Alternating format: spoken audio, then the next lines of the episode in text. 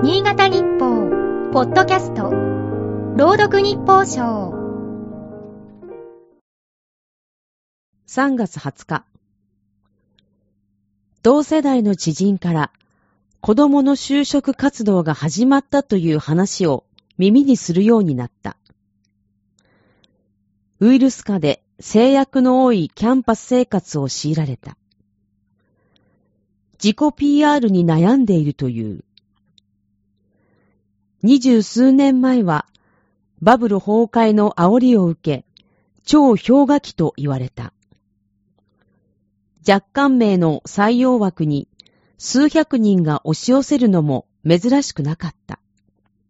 今やパソコンやスマホで応募するのが一般的だが、当時は履歴書をせっせと手書きした。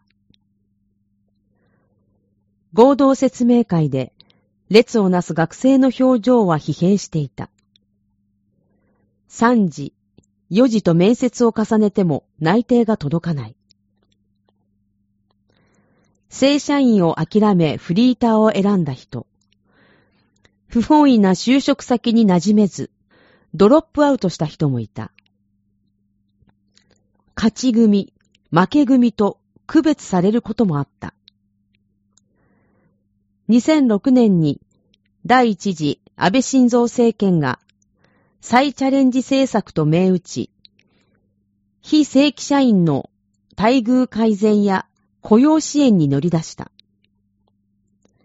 しかし、目覚ましい効果が出る間もなく、リーマンショックに見舞われた。失業者が急増すると、氷河期世代は置き去りにされた。政府が再び大規模な支援策を掲げたのは、売り手市場が加速した19年。3年間で正規雇用を30万人増やすという目標だった。ところが21年までに増えたのは3万人。わずかに設けられた公務員の中途採用試験に殺到する構図は20年前と変わらなかった。